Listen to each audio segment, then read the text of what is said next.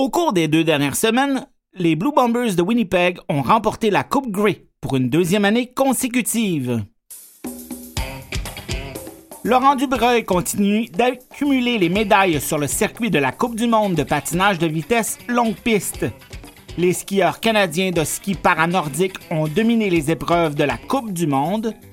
On se prépare tranquillement pour le championnat du monde de hockey junior, un classique du temps des fêtes. Et pendant que les équipes professionnelles à travers l'Amérique du Nord se battent contre la COVID, nous, pour la prochaine heure, on parle de sport.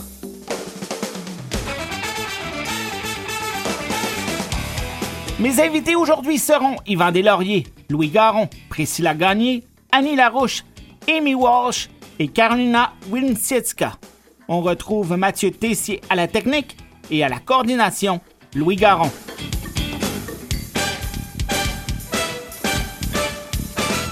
Mon nom est Dominique Tremblay et au cours de cette émission du 14 décembre 2021, on parlera de l'Alliance de Montréal, de hockey, de judo, des Jeux paralympiques d'hiver de Pékin, de soccer féminin professionnel et on fera un bilan de l'année.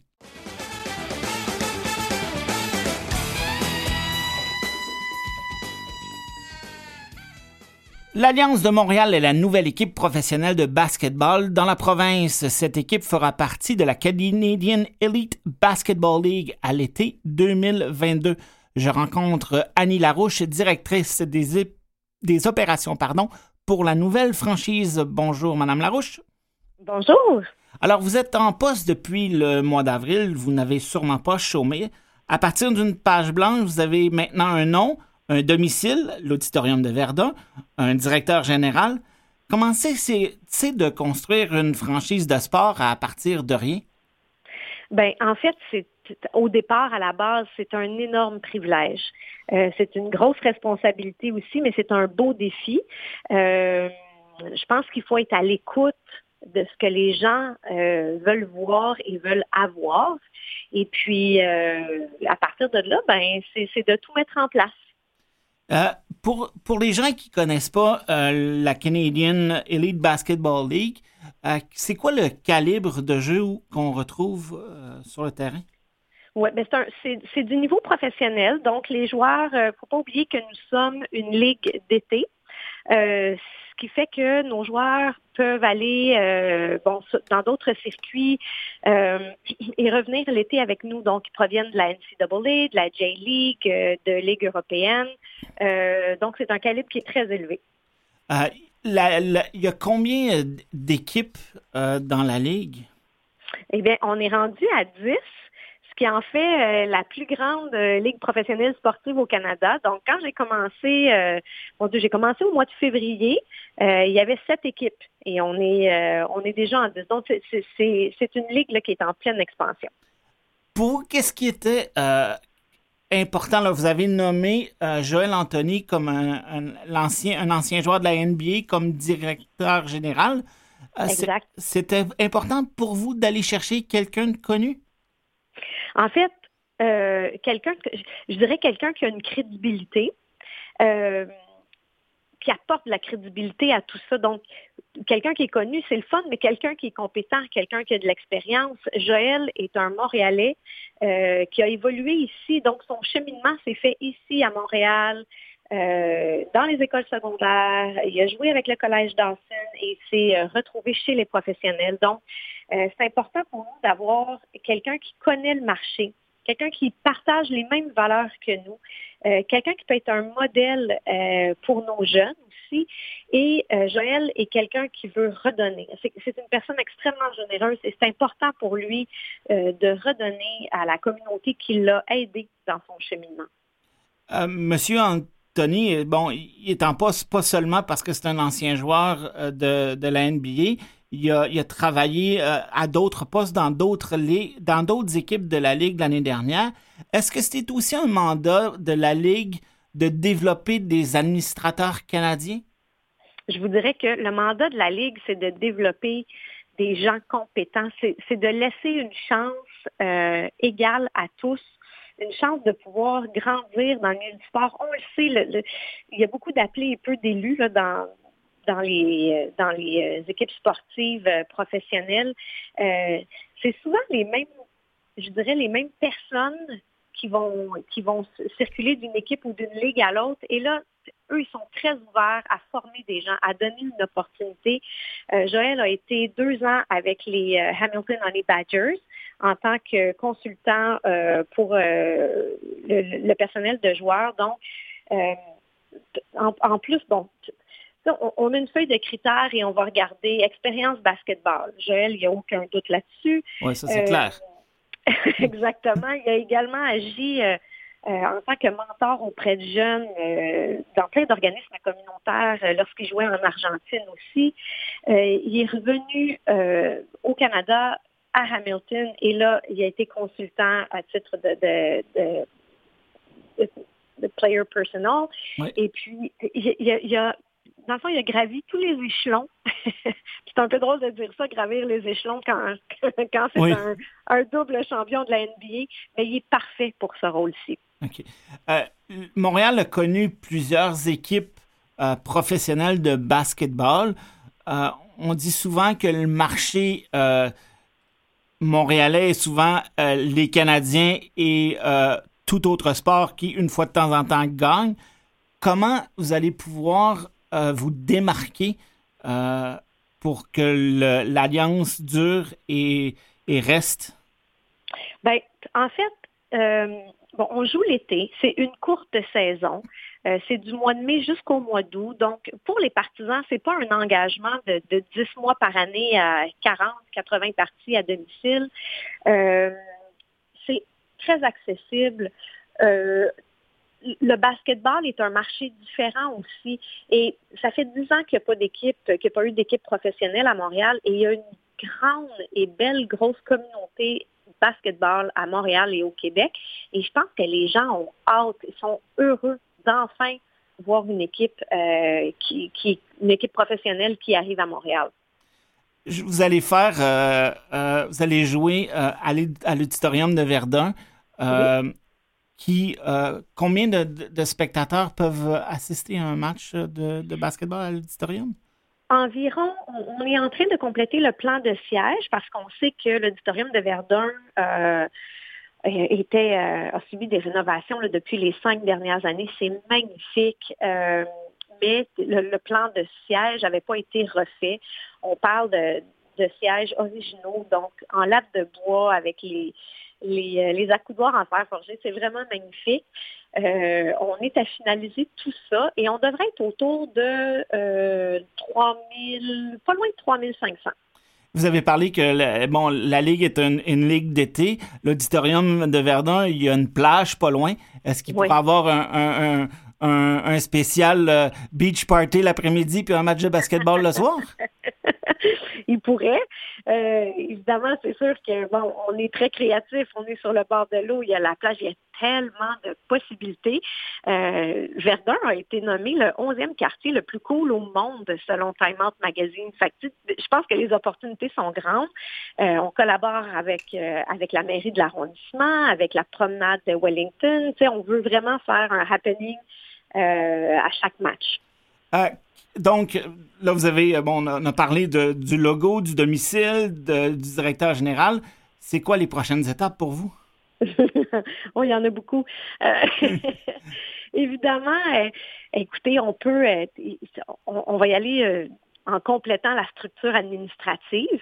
il reste quelques postes à combler. On n'a pas pris possession de nos bureaux encore. On doit travailler avec l'auditorium euh, évidemment, pour l'instant, euh, l'auditorium a deux glaces, donc euh, convertir tout ça en terrain de basket, approcher les partenaires. On a beaucoup de gens qui nous contactent et développer aussi les programmes communautaires. Donc, du côté basketball, les opérations basketball, on est à la recherche présentement. ben, je dis on, mais évidemment, c'est Joël, notre directeur général, qui se charge de ça.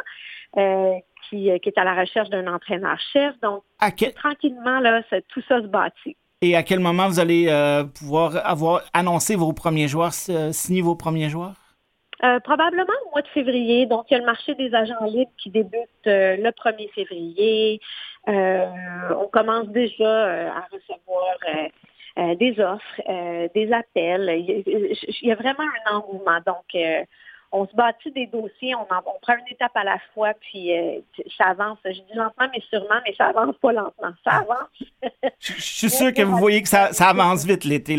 On vient d'avoir de la neige, mais pour vous, l'été arrive vite. Oh Seigneur, je peux pas croire qu'on est rendu presque à Noël. Puis je me dis, oh, hmm. euh, ben, c'est ça. Pour moi, on est déjà en 2022. Puis. Euh, c'est ça, ça. En terminant, juste une petite chose. on, on, parle beaucoup de sport pour personnes handicapées à mon émission au basketball, euh, il y a souvent des partenariats avec les basketballs en fauteuil roulant. Montréal, il y a quand même quelques équipes. Est-ce que c'est quelque chose que vous allez regarder dans, dans le futur pour les, euh, la première saison? Oui, absolument. Je parlais d'activités ou de programmes communautaires. On a développé aussi, euh, on est en discussion avec l'Auditorium de Verdun justement pour pouvoir offrir le court de basket le terrain de basketball justement pour différentes activités. On va être très, très, très inclusif. Le nom de l'équipe le dit, l'Alliance, c'est l'inclusion, c'est la diversité, euh, c'est les ponts qu'on fait entre les différents groupes et communautés. Donc, c'est primordial pour nous. Merci beaucoup, Mme Larouche. Je vous souhaite un bon, un bon hiver, un bon 2002. Et euh, ça a été très plaisant. On va sûrement avoir la chance de se reparler. Merci beaucoup. Ben, merci, merci de l'invitation.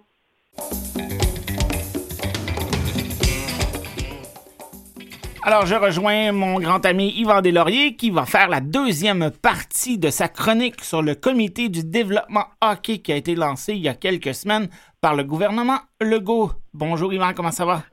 Ça va très bien, merci. Et toi, Dominique, euh, qui se promène euh, jusque dans les Europes? Ça va bien. On se prépare pour le temps des fêtes, la dernière émission avant qu'on passe à 2022. Fait que ça va être le fun, un petit peu de vacances. Je voulais conclure un petit peu sur euh, mon, ma chronique de la dernière fois sur le développement du hockey, le, comité de, développement du hockey. Euh, je vous avais dit, entre autres, je fais un petit, euh, un petit lien avec ce que je vous avais dit la dernière fois, qu'il n'y avait pas de représentants autochtones à cette époque-là et ça avait été la source de plusieurs de, plusieurs commentaires de la part des, des Autochtones eux-mêmes ou de Joël Junot. Eh bien, depuis qu'on s'est parlé la dernière fois, euh, le, comité a recruté l'ex-hockeyeur Inou Francis Véro-Paul à titre de consultant pour l'aiguiller sur les enjeux des Premières Nations.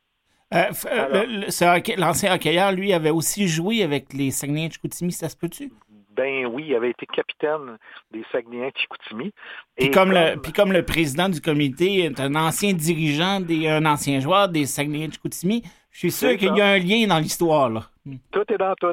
Voilà. C'est alors, c'est euh, l'Inu de, de Mastouillache est réputé comme modèle pour la jeunesse autochtone, devient donc un consultant pour le comité de développement du hockey. Son arrivée, évidemment, n'est pas étrangère aux démarches menées par le président du comité, comme tu viens de le souligner si bien, l'ex-gardien de but de la Ligue nationale de hockey, Marc Denis, qui avait été président. Il, il, il est sorti de son euh, rôle de président pour être président du comité. Et donc, euh, c'était dans ses intentions d'assurer une place privilégiée aux Premières Nations dans son comité. Il euh, faut juste préciser que euh, M. Véropol euh, n'intègre pas le comité à titre de membre, mais comme personne ressource pour accompagner les membres du groupe dans leurs travaux. Alors, on a essayé de ménager un petit peu la chèvre et le chou. Donc, c'est une petite mise au point que je voulais faire suite à ma, chronique de la dernière fois. Je, vais juste rajouter un petit quelque chose euh, en espérant que peut-être qu'il écoute notre euh, belle émission et peut-être qu'il pourrait inviter quelqu'un comme Maxime Gagnon de, qui s'occupe du para-hockey au Québec pourrait aussi oh! être un consultant intéressant pour ce genre de comité. Ben, j'espère qu'à ma prochaine intervention, je vais pouvoir faire cette mise à jour-là. On verra bien l'influence qu'on a dans le monde du hockey. On verra bien.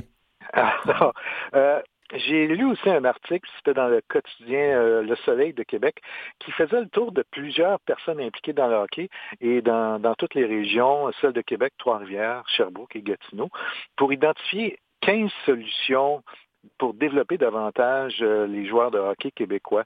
Et je vous fais un petit résumé très rapide. J'en ai retenu cinq de ces 15 solutions-là. Je vais dire ça vite, euh, euh, une minute par, par, chaque résolution, hein, que tu vas en nommer cinq. C'est bon. Alors, revoir la place du hockey dans notre société. Parce que le sport a des impacts sur la réussite académique. Ça, c'est un lien intéressant à faire. Si on arrive à développer un fort sentiment de compétence chez les enfants, ils vont persister dans la pratique de l'activité physique. Donc, euh, une des, une, des actions qu'on pourrait considérer, que le comité pourrait considérer, c'est l'instauration d'une heure d'éducation physique par jour pour développer les gestes fondamentaux des enfants et ça améliorerait leur capacité comme joueurs de hockey éventuellement et surtout, ça les met plus en confiance, ça les accroche davantage à l'école. L'enfant qui est encore en moi euh, aimerait beaucoup avoir une heure d'éducation physique par jour. J'adorais ce sujet à l'école. oui, sûrement. Ça, nous donnerait une motivation pour y retourner peut-être. peut-être. On verra bien. Le deuxième, euh, deuxième sujet, euh, qu'il y ait moins de clubs d'élite et plus de clubs de, clubs de masse. Et euh, moi, mon, mon, fils, qui a maintenant 26 ans, a fait toutes, toutes les toutes les étapes de hockey mineur jusqu'à junior. Et quand il était à Bantam, quand il était midget, il était dans le double lettre. Et euh, je peux vous dire que le double lettre, ça coûte plus cher, il y a plus de déplacements et tout ça. Et c'est pas nécessairement, puis je compte mon fils là-dedans, c'est pas tout nécessairement les jeunes qui sont dans ces équipes-là qui sont d'un niveau suffisant pour le double lettre. Alors, si on avait moins d'équipes de multilettres et plus d'équipes locales, on diminuerait les transports et les jeunes qui ont vraiment des très fortes compétences de hockey pourraient jouer entre eux et se développer davantage. Alors, c'est le point à, regarder. Le troisième point, meilleure intégration des infrastructures sportives avec l'école. On remarque évidemment que les arénas, les jours de semaine, il n'y a rien qui se passe dans les arénas. Par contre, les fins de semaine, il faut se lever à 6 heures du matin pour une pratique. Il y a des tournois qui vont jusqu'à dimanche soir. Alors, il y a peut-être lieu de regarder une meilleure utilisation des arénas, entre autres, pendant la semaine. Ça permettrait, entre autres, aux profs d'éducation physique de se de s'améliorer dans le domaine du hockey, de l'enseignement du hockey. Ça permettrait aux parents de pas être de pas toujours être pris à la gorge pour s'en aller à toutes sortes d'endroits la fin de semaine. Ça allégerait de beaucoup l'implication des parents et de, la famille dans le hockey pour leur, enfant. Peut-être une meilleure intégration du hockey dans, le, dans les, les sports scolaires, donc. Oui, oui, tout à fait. Oui, puis on sait qu'il y a des ligues scolaires, puis il y a des ligues civiles.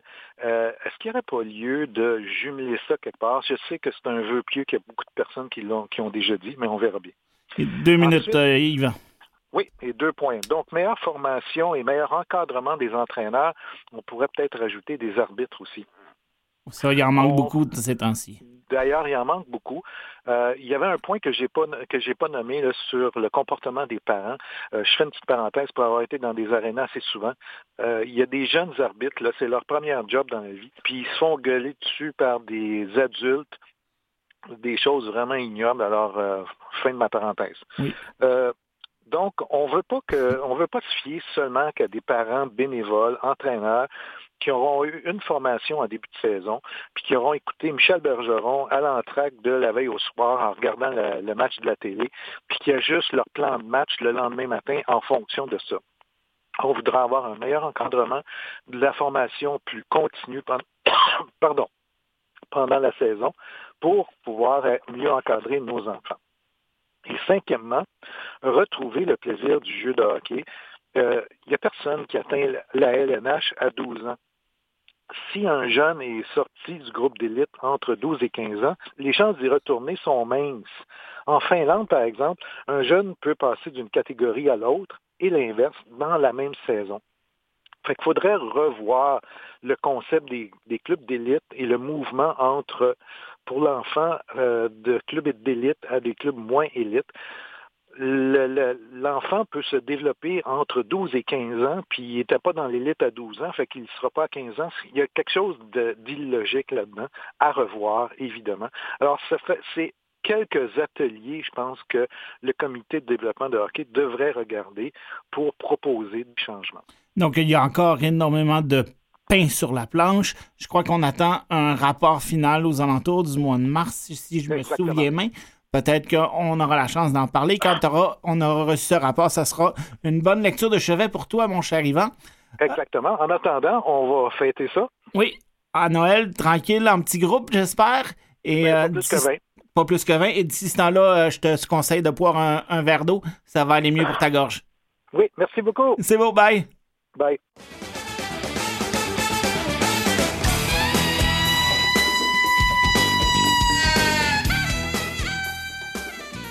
Priscilla Gagné a connu toute une année en 2021. Elle a été nommée porte-drapeau lors de la cérémonie d'ouverture des Jeux paralympiques de Tokyo et elle a ensuite gagné la médaille d'argent dans la catégorie des 52 kilos en judo.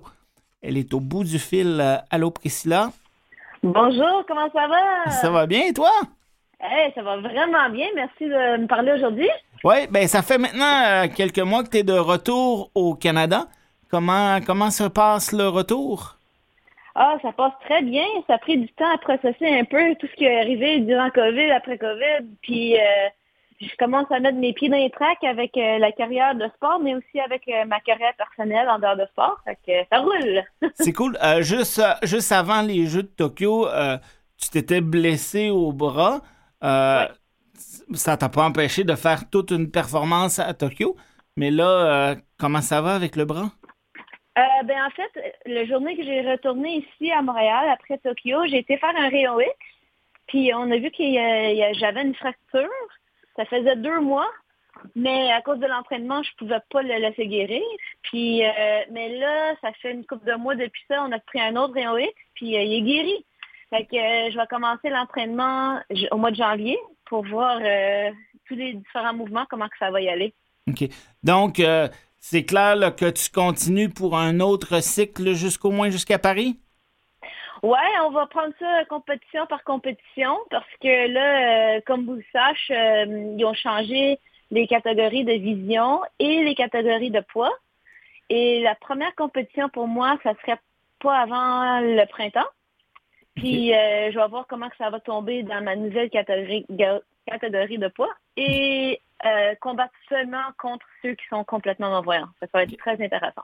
Donc, euh, on t'en a évidemment un petit peu parlé juste maintenant, mais euh, il y a eu beaucoup de changements dans les différentes divisions en judo pour les Jeux paralympiques pour Paris. Peux-tu m'expliquer qu'est-ce que ça implique pour toi? Tu vas être obligé de changer de catégorie de poids. Hein? C'est ça, oui. Fait que pour moi, ça ne change pas grand-chose pour mon catégorie de vision, excepté que je me battrai plus contre ceux qui sont semi-voyants. Ça va vraiment changer le jeu dans ce sens-là pour moi. Mais aussi... Quand, tu dis que ça va euh, changer les choses pour toi de, de, battre contre quelqu'un qui, qui, a la même type de vision que toi, là, qui ne voit pas beaucoup, c'est euh, en quoi ça change beaucoup? Euh, parce qu'en ce moment-là, moi, je me combats contre ceux qui voient quand même, quand même pas si pire. Fait qu'ils sont vraiment borderline euh, non-voyants ou semi-voyants. Fait peuvent, ils peuvent lire, ils peuvent voir clairement. Ils sont juste pas assez capables de pour conduire une voiture, mais ils peuvent quand même voir très bien. Euh, c'est, j'étais la seule B1, comme complètement non-voyant, qui a eu une médaille en, à mondial. Puis toutes les autres, c'était des B3. Fait que pas juste dans ma, ma catégorie, mais dans toutes les, catégories, j'étais la seule B1 sur le podium. Donc, donc le fait que tu te battes contre des gens qui ont le même type de vision que toi, ça va être, c'est un avantage. C'est ça, ça va être beaucoup plus juste. C'est pas nécessairement le même problème de vision que moi, mais qui sont vraiment non-voyants. Fait que ça, ça va être, beaucoup plus juste, euh, puis ça va être euh, beaucoup plus le fun.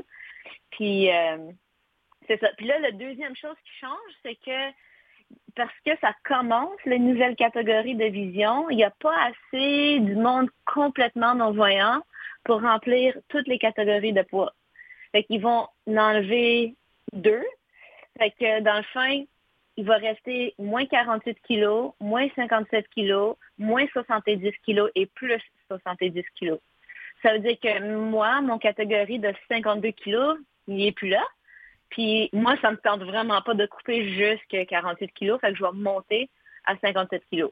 Il faut que je fasse des programmes de hypertrophy pour gagner des muscles euh, en masse euh, pour devenir le plus près à 57 kilos possible.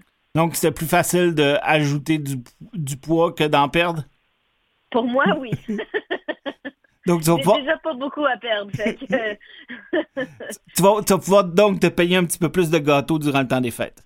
Exact. Plus de protéines, plus de gâteaux. Euh, j'aurais plus besoin de faire des saunas, j'aurais plus besoin de couper le poids. Ça va être tellement le fun de manger n'importe quoi jusqu'à la journée, ben n'importe quoi en santé. Là, mais évidemment, on, fait des jokes, mais je sais que tu vas faire attention quand même. Oui, oui, oui. Mais non, j'aime les gâteaux aussi, c'est que je vais en manger. Correct. Et euh, donc, mais bon, les, trois mois, euh, donc depuis que tu es euh, revenu de Tokyo, ça t'a permis de voir d'autres choses que le tatami. oui. Qu'est-ce que tu as fait dans, de, spécial plus particulièrement cette semaine? cette semaine, j'ai fait un, la première, euh, je, vais commencer à travailler avec OIME Télé, mais de Ontario, de Toronto, l'équipe de Toronto. Puis cette semaine, on a fait notre premier tournage euh, ici à Montréal. On a fait deux différents segments qui vont voir, euh, ça va se passer au télé seulement en printemps avec AMI This Week. Puis euh, j'étais sur l'autre côté de l'interview. Fait que c'était vraiment le fun à poser les questions. Euh, j'étais tellement nerveuse. C'est d'habitude, j'ai pas nerveuse pour les, interviews, mais quand la lumière en arrière du caméra est allumée, j'étais Oh! ça commence! Puis euh, mais c'était incroyable. Il y avait Ted Cooper puis Matt McGurk, puis les deux là, ils étaient vraiment incroyables, sportifs, puis gentils au bout. Là, je me suis bien amusée. Donc, c'est peut-être quelque chose que tu vas pouvoir voir après que ta carrière de judoka va être terminée? C'est sûr, absolument. Puis euh, même avant, comme je, faire des, le temps partiel un peu avec eux comme freelance un peu, fait que euh, durant l'entraînement, ça va me permettre de faire des histoires avec eux une fois de temps en temps. Puis euh, quand j'ai fini, j'espère de tomber un peu plus fortement là-dedans. Puis aussi à faire des, des conférences dans les écoles, mais aussi euh, en ligne avec Teams, puis Zoom, avec euh, les adultes autant que les ados. Fait que euh, j'ai content pour ça aussi. Il y a beaucoup de choses. Je suis en train d'écrire un livre. Je viens juste de finir un cours. Je commence ma dernière cours d'écriture. Puis c'est ça, fait que j'ai beaucoup, beaucoup de ballons dans les airs que je suis en train de jugler. Puis je suis sûre qu'ils vont tous tomber en même temps. Ça va être bien occupé, mais j'ai bien hâte. c'est le fun, euh, Priscilla. C'était vraiment cool de, se parler. Je te souhaite un bon temps des fêtes. Puis on va se reparler en 2022. Fais attention à toi. Toi aussi, merci Joanna. Merci, bye bye. Alors c'est la fin de notre première demi. On s'en va à la pause de la mi-temps et on sera de retour avec d'autres entrevues. À tout à l'heure, mes amis.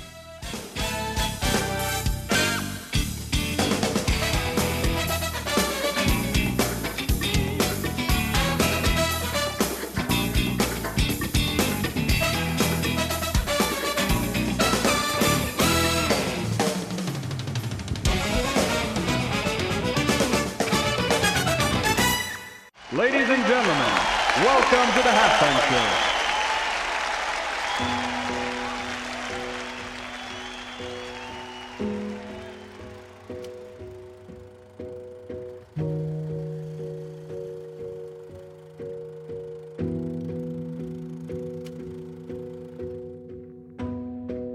I know it's been a crazy year, uncertainties and fear.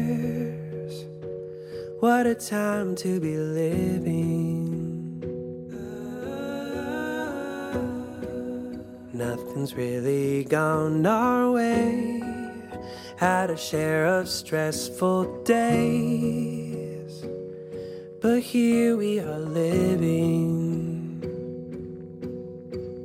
Can't rewind the time back, but look at all that we have. Snowy keep out the world tonight while we're cozied up by the fire inside.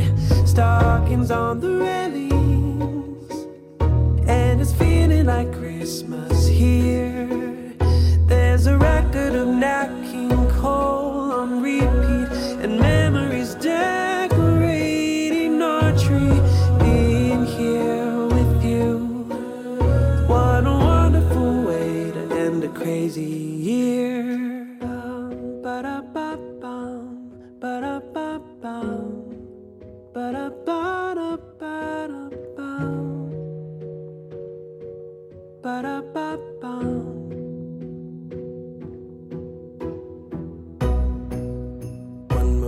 until the new year. Resolutions starting over and hoping all the world's problems disappear. But till it happens, let's look at all we have when snowy windows keep out the world tonight while we're cozied up by the fire inside. Stockings on the railings, and it's feeling like Christmas here. There's a record of Nat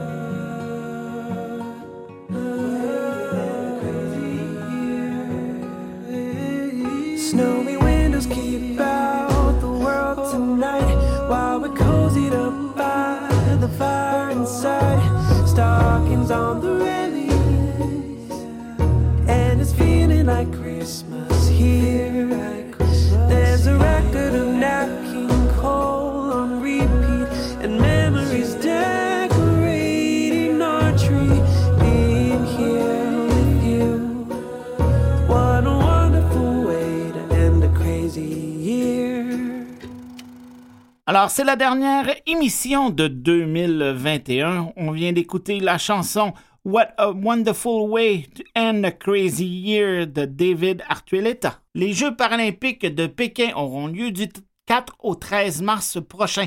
Le Comité paralympique canadien a nommé il y a quelques jours Carolina Winieska comme chef de mission.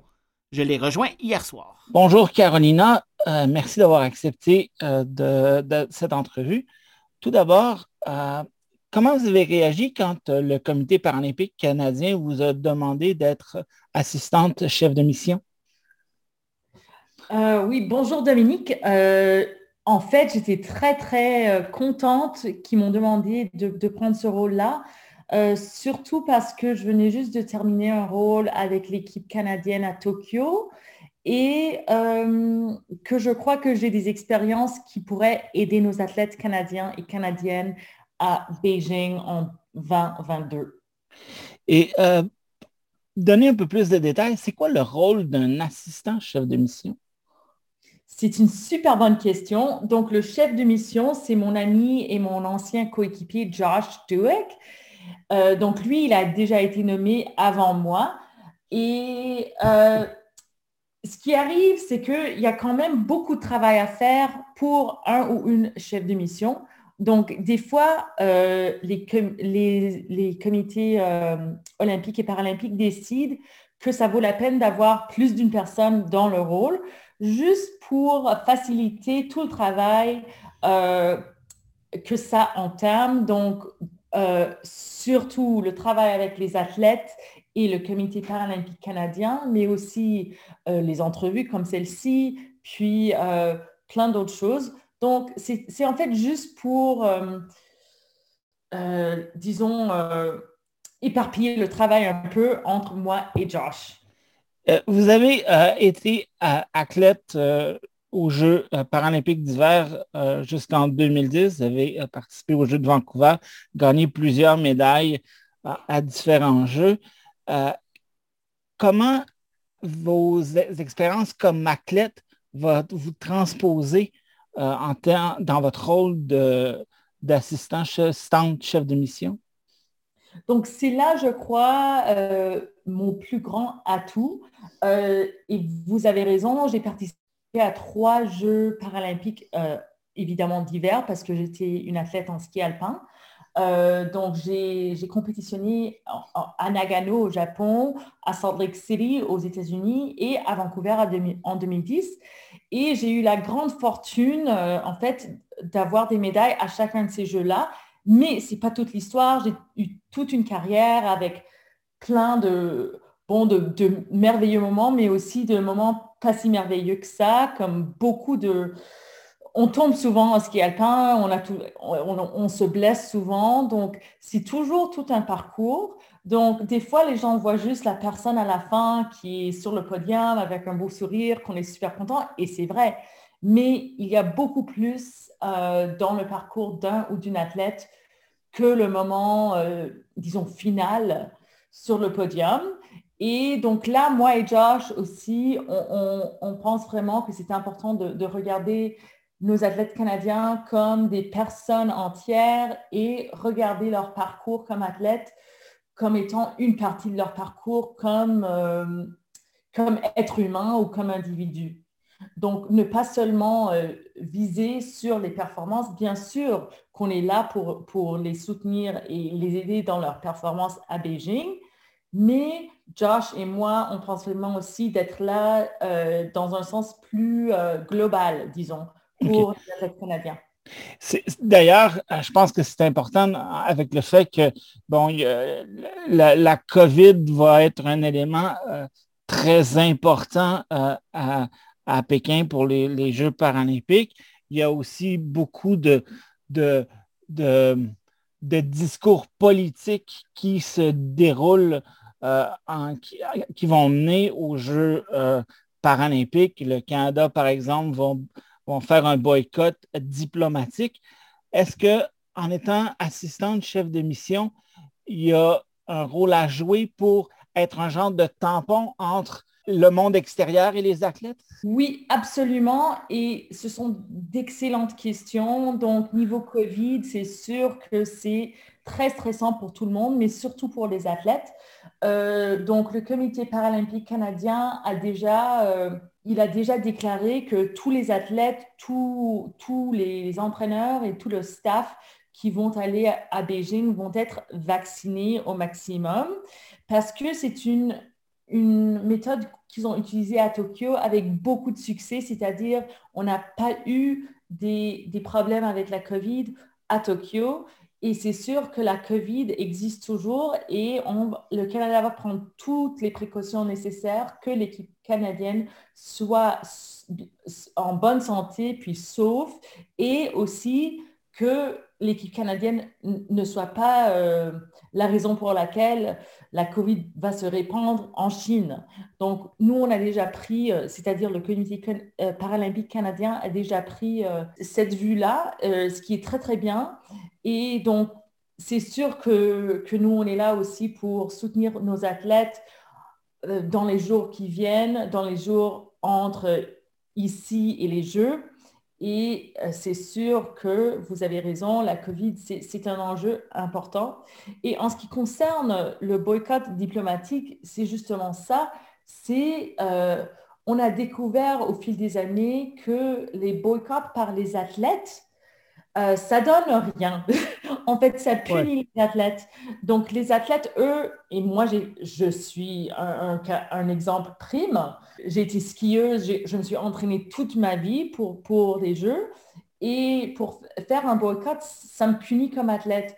Donc, un boycott diplomatique, ça a beaucoup de sens de mon point de vue comme assistante chef parce que en fait, ça donne toujours aux athlètes canadiens et canadiennes la chance de compétitionner et euh, de, tisser des liens entre les gens en Chine quand ils seront là, euh, sans les punir, je crois que c'est vraiment euh, une bonne réponse. Donc, on va revenir aux euh, performances des athlètes parce que c'est ça qui est important. Les Jeux paralympiques euh, vont avoir lieu au mois de mars et au cours des derniers jours, des dernières semaines, il y a plusieurs athlètes qui sont illustrés sur la scène internationale. Comment vous prévoyez la performance des Canadiens à Pékin dans, dans moins de 100 jours? Oui, donc Évidemment, euh, j'ai quand même euh, une penchante vers le Canada, mais disons que c'est tout à fait vrai. Les succès euh, de nos équipes hivernales jusqu'ici, jusqu'à date, dans cette saison, sont très bonnes. Euh, donc, euh, un exemple, c'est l'équipe paranordique qui vient de finir euh, une compétition à Canmore, donc pas loin de Calgary, d'où je viens, avec 17 médailles. Et c'était la première Coupe du Monde de la saison. Donc, c'est un excellent début pour cette équipe-là. Et je connais plusieurs athlètes dans cette équipe et j'ai vraiment hâte de voir ce qu'ils feront à, à, Beijing. Euh, puis, bien sûr, euh, je suis l'équipe para-alpine aussi parce que c'est mon ancienne équipe. Et eux, ils ont eu leur première Coupe du Monde en Autriche et ils ont eu huit médailles déjà. Donc, encore une fois, c'est excellent. Euh, puis, il reste aussi le para, le para snowboard. donc, eux, ils ont, ont, eu une Coupe du Monde en Finlande avec trois podiums déjà. Donc, déjà, c'est podium après podium après podium. Puis, euh, le wheelchair curling, euh, eux, ils ont eu un championnat du monde au mois d'octobre. Ils ont fini en cinquième place, donc c'est quand même très, très proche du podium. Et le hockey, le para-hockey, donc le hockey sur glace euh, para, ils ont eu plusieurs compétitions, mais je crois qu'ils ont quand même ajusté leur, leur horaire à cause de la COVID. Donc, ils sont très stratégiques. Ils ont eu euh, une série de quatre jeux contre la Corée du Sud et ils ont tout gagné. Et ils ont eu aussi des jeux contre les États-Unis au mois d'octobre. Donc, c'était... Euh, ils ont gagné deux, quatre. Donc, voilà. Donc, c'est des super bons résultats.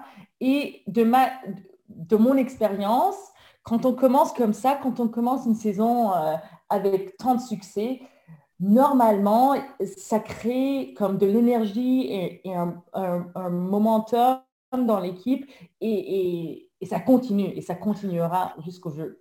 Donc, Carolina, je vous remercie beaucoup. À plus tard. Merci beaucoup. Au revoir.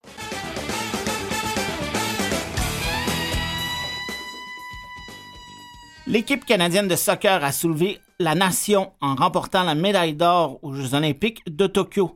Pourtant, le Canada est l'un des, rares, pays au monde où les joueuses ne peuvent pas gagner leur vie en pratiquant leur sport. Elles sont obligées de s'exiler. Amy Walsh, une ancienne membre de l'équipe féminine, ainsi qu'une analyste à TSN 690 lors des matchs du CF Montréal, a dénoncé la situation à plusieurs reprises sur les médias sociaux. On la rejoint euh, au téléphone. Elle est présentement dans sa voiture. Bonjour, Madame Walsh. Comment allez-vous? Bonjour, ça va très bien vous? Très bien, merci. Alors, quelle est la présentement la situation pour les jeunes joueuses qui veulent vivre du soccer au pays? Ben, pour l'instant, comme vous avez mentionné, ils doivent s'exiler. Alors, euh, avant, il y avait des, des places internationaux euh, pour euh, l'Association canadienne de soccer. Alors, des joueuses qui étaient par allocation, c'est en français. Euh, sur des équipes qui occupaient des places comme telles, mais pas grand place pour des Canadiennes. Alors, il y en a plusieurs, plusieurs d'autres ou en Europe, euh, en, aux pays scandinaves euh, ou dans des pays où il y a des ligues professionnelles féminines. Puis ça, ça existe pendant ou depuis des années et c'est quand même ils ont, ils du succès et ils, sont capables de gagner leur vie. puis maintenant, on parle même pas des joueurs qui sont euh, dans, dans l'élite de l'élite. Alors des joueuses qui jouent peut-être euh, à l'université euh, canadienne ou peut-être jouent dans des ligues semi-pro qui existent déjà, comme la Ligue PLSQ, PLSQ ici au Québec ou Ligue 1 en Ontario ou en Colombie-Britannique. ces joueuses-là sont obligées, s'ils ne trouvent pas de place pour eux pour, pour jouer, sont obligées d'accrocher leurs crampons. Ils ne peuvent pas continuer de, de poursuivre leur rêve. Donc ça, à la longue, ça va pénaliser l'équipe canadienne qui pourtant, depuis euh, une dizaine d'années, euh, a beaucoup de succès sur la scène internationale. Absolument. Si on ne peut pas développer euh, les jeunes joueuses, ou peut-être comme Stéphanie Labbé, elle avait, elle avait discuté, je pense, avec CBC Sports, que souvent, elle, à PSG, où elle joue, avec Jordan Heidemann et Ashley Lawrence, ils ont toujours cinq ou six joueuses euh, qui sont de l'âge de 15 euh, ou 16 ans, qui, qui s'entraînent avec l'équipe numéro 1, qui, sont dans, qui, qui pratiquent avec les, les académies. Alors, euh, on n'a pas ce type d'environnement euh, comme ça ici au, Canada. Alors, euh, on n'a pas, euh, je dis on pour, pour l'équipe canadienne, on n'a pas l'opportunité ni les moyens de développer ces jeunes joueurs plus loin que le CNHP ou les programmes développementaux dans les différentes provinces pour ces jeunes joueuses-là. Et peut-être comme une fille disons Vanessa Gill, qui a développé plus tard, dans sa vingtaine, il n'y a pas de place pour ces joueuses-là qui sont pas dans le non seulement l'effectif ou même pas dans le, le, bassin de joueuses vu, vu par Bev Priestman, euh, s'ils sont pas là déjà à un jeune âge, ben, le Canada perd ces joueuses-là. Mais vous parlez bon euh, de, plusieurs joueuses qui sont avec le PSG. Il y en a d'autres à Chelsea, euh, à Juventus. Il y a une, Canadienne qui vient de signer, signer à Juventus. ça, c'est des, des grosses équipes masculines qui ont des programmes féminins.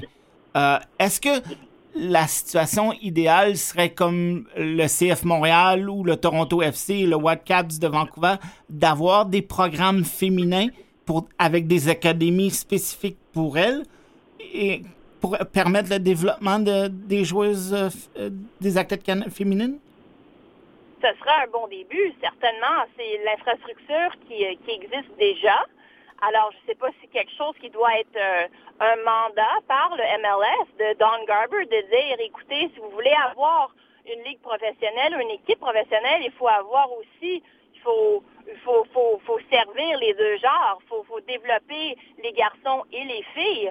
Euh, question d'équité, euh, ce serait un beau départ, euh, mais je crois que qu'est-ce que le pays en a besoin, qu'est-ce que le, le, le développement euh, féminin a besoin. Et pour continuer le succès qu'on a eu sur le scène international pour les, femmes et maintenant qu'on voit aussi pour euh, les hommes et le succès, j'espère qu'ils vont se qualifier pour le Qatar, euh, c'est bien quelque chose qui ressemble au CPL.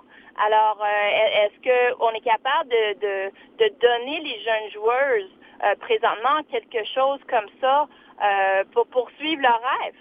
Et quel serait le, rôle de la Fédération canadienne dans ce domaine ou des autres des fédérations provinciales dans une développement de la CPL, euh, CPL, la Canadian Professional League, euh, au niveau féminin? Ben, je, crois que, je crois que ça doit ça doit partir de là. C'est bien beau d'avoir un, un, momentum puis de, de parler avec vous de, de qu'est-ce que nous on pense que le le le développement féminin a besoin, mais c'est ça doit venir d'eux. Alors, il euh, faut que ça. Euh, je sais que la pandémie a créé des problèmes pour tout le monde, mais pourquoi que le CSA euh, a, pas commencé un CPL euh, féminin aussi en même temps? Pour moi, c'est, j'ai plein de questions pour pour le CSA de de, de, ce côté-là.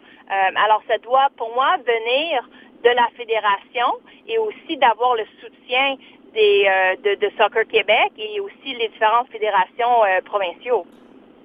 Pensez-vous, euh, de ce que vous entendez, que ces discussions-là ont commencé au, au, niveau national, à la Fédération canadienne ou dans les fédérations provinciales? Ben, on, entend parler sur les médias sociaux du, du CSC, puis le, le fait qu'on en en parle, entre guillemets, mais il faut de l'action maintenant. Alors, euh, le, WPSL, le, la communiqué de presse, euh, on répond à l'appel.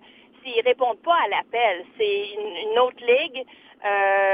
Euh, ça vient de les États-Unis, c'est même pas créé ici avec du contenu canadien. Éventuellement, le contenu canadien, ça va être sur les terrains, mais derrière les scènes, il parle des détails qui ont sorti des deux, deux à trois journées après, que éventuellement ça va être euh, euh, Canadian Run, Canadian Led. Alors euh, les, les, Canadiens avec le mandat en main qui vont partir tout ça, mais avec le, le but éventuel d'avoir une ligue professionnelle dans deux à cinq ans. Pour moi, c'est trop loin.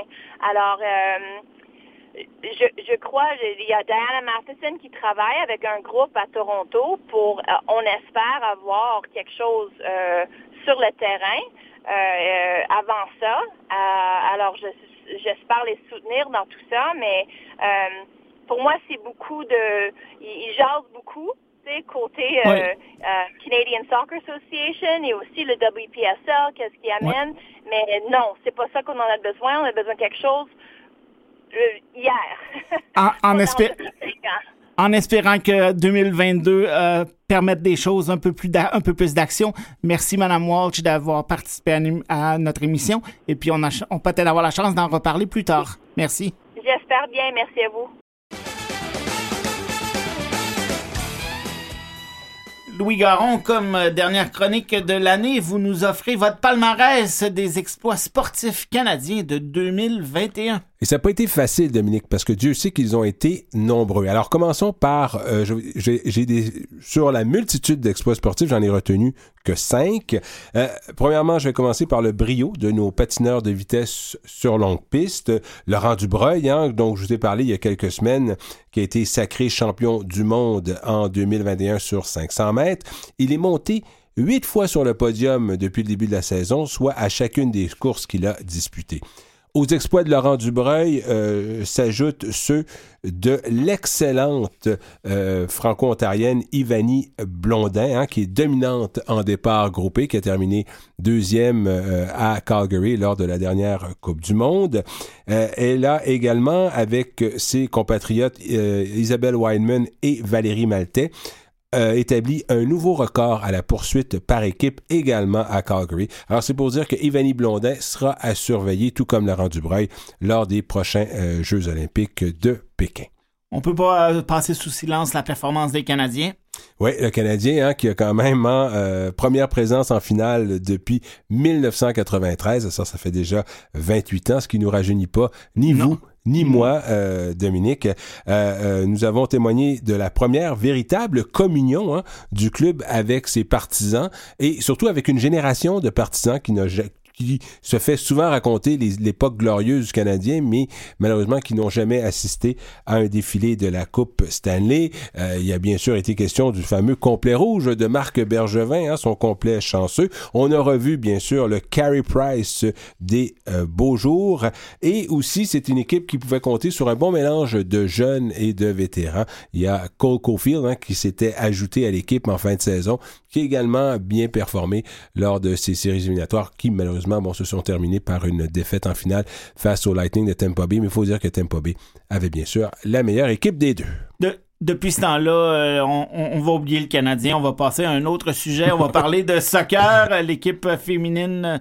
euh, pardon, l'équipe masculine est sur le point de se qualifier pour les, la Coupe du monde de soccer de 2022 au Qatar. Oui, et ce serait la première fois que le Canada participerait à cette grande compétition depuis 1986 au Mexique. Hein. Le Canada occupe actuellement le premier rang du classement de la ronde finale de qualification de la CONCACAF. Euh, euh, ils ont 16 points hein.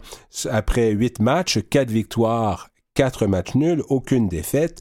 Ils devancent les États-Unis qui eux, ont 15 points et le Mexique 14. Le Panama également 14 points. Les trois premiers hein, sont automatiquement qualifiés pour euh, les, la Coupe du Monde au Qatar. Si le Canada, le pire que le Canada pourrait faire, c'est peut-être terminer quatrième oui, je et il serait dans un barrage. Et là ce serait un peu plus difficile mais euh, je suis vraiment impressionné par la performance de l'équipe canadienne euh, qui peut compter sur des joueurs d'exception notamment Alfonso Davies hein, qui euh, après avoir évolué avec le Whitecaps de Vancouver a été vendu au Bayern de Munich qui est partant pratiquement indélégeable sur ce ténor du soccer européen. Jonathan David hein, qui est né à Brooklyn mais qui a grandi à Ottawa qui lui est premier buteur de la Ligue de France avec Lille. Et je, euh, aussi, je voudrais donner crédit à John Erdman, hein, qui est l'entraîneur, euh, le sélectionneur de l'équipe canadienne, qui était anciennement le sélectionneur de l'équipe féminine canadienne qui avait connu beaucoup de succès euh, aux Jeux olympiques. Et vraiment, il a changer cette mentalité au sein de l'équipe canadienne de croire en soi. Et là on, commence à découvrir de joueurs des joueurs de très très grande qualité. Euh, j'aurais pu également nommer Tejan Buchanan qui est l'un des meilleurs attaquants de cette équipe canadienne. On voit que c'est une équipe canadienne très puissante et qui pour la première fois euh, avait, a battu le Mexique 2 à 1. C'est sûr que dans une situation quand même frigorifique à Edmonton, on sait que les Mexicains sont pas, sont pas habitués de jouer dans des températures aussi froides, mais quand même, c'est une victoire reste une victoire. Et j'aimerais également souligner aussi la présence de, d'équipes canadiennes de la MLS. Je pense aussi que ça, comme Montréal, Vancouver, Toronto, ça a beaucoup aimé, aidé ça au développement du euh, soccer euh, au Canada, mais également au développement des joueurs. Euh, on ne peut passer sous silence euh, les Jeux olympiques et paralympiques de Tokyo. On vient d'ailleurs euh, parler plus tôt dans l'émission à Priscilla Gagné, qui a gagné une médaille d'argent et qui était la porte-drapeau des Jeux paralympiques. Voilà. D'autres performances à souligner? Oui, toujours dans le, euh, les Jeux paralympiques, j'aimerais souligner l'excellente performance de la nageuse Aurélie Rivard. On l'attendait beaucoup, c'est une des grandes vedettes euh, de, de cette équipe paralympique canadienne. Deux médailles d'or, deux médailles de bronze, une médaille d'argent. Brent Lakatos aussi, euh, qui s'est couvert d'argent sur 100, 400, 800 et 5000 mètres. Hein, Lakatos qui était une des grandes vedettes de cette équipe. Euh, avec six médailles, la nageuse Penny Alexiak euh, est devenue l'athlète canadienne la plus décorée de l'histoire des Jeux olympiques d'été. Euh, Damien Warner, qui, à qui on a remis le trophée Lou Marsh du, euh, de, de l'athlète par excellence au Canada, qui lui a rentré, rapporté la médaille d'or au décathlon. André Degrasse, qui a continué sur sa lancée, médaillé d'or au 200 mètres, en plus d'avoir une médaille de bronze au 100 mètres, une médaille, médaille de bronze également au relais. Alors, le Canada qui a très bien fait à Tokyo. On parle rapidement du tennis en numéro un. Ben oui, le euh, tennis. Annie hein, Fernandez. Léla Annie Fernandez qui s'est rendue en grande finale des internationaux des États-Unis. Félix Auger-Aliassime, son compatriote, lui, s'est également classé pour la demi-finale des internationaux des États-Unis, avait fait les quarts de finale à Wimbledon. Et Denis Chapovalov, lui, euh, s'est classé dans le dernier carré d'as à Wimbledon. Il s'est incliné devant Novak Djokovic, qui lui a été par la suite, euh, qui a remporté le tournoi. Alors pour dire que le tennis canadien poursuit sur sa lancée. Alors, euh, toutes euh, des belles performances des athlètes canadiens en 2021. C'est la fin de l'émission. On se revoit en 2022 pour d'autres sports. Bye bye, à la prochaine.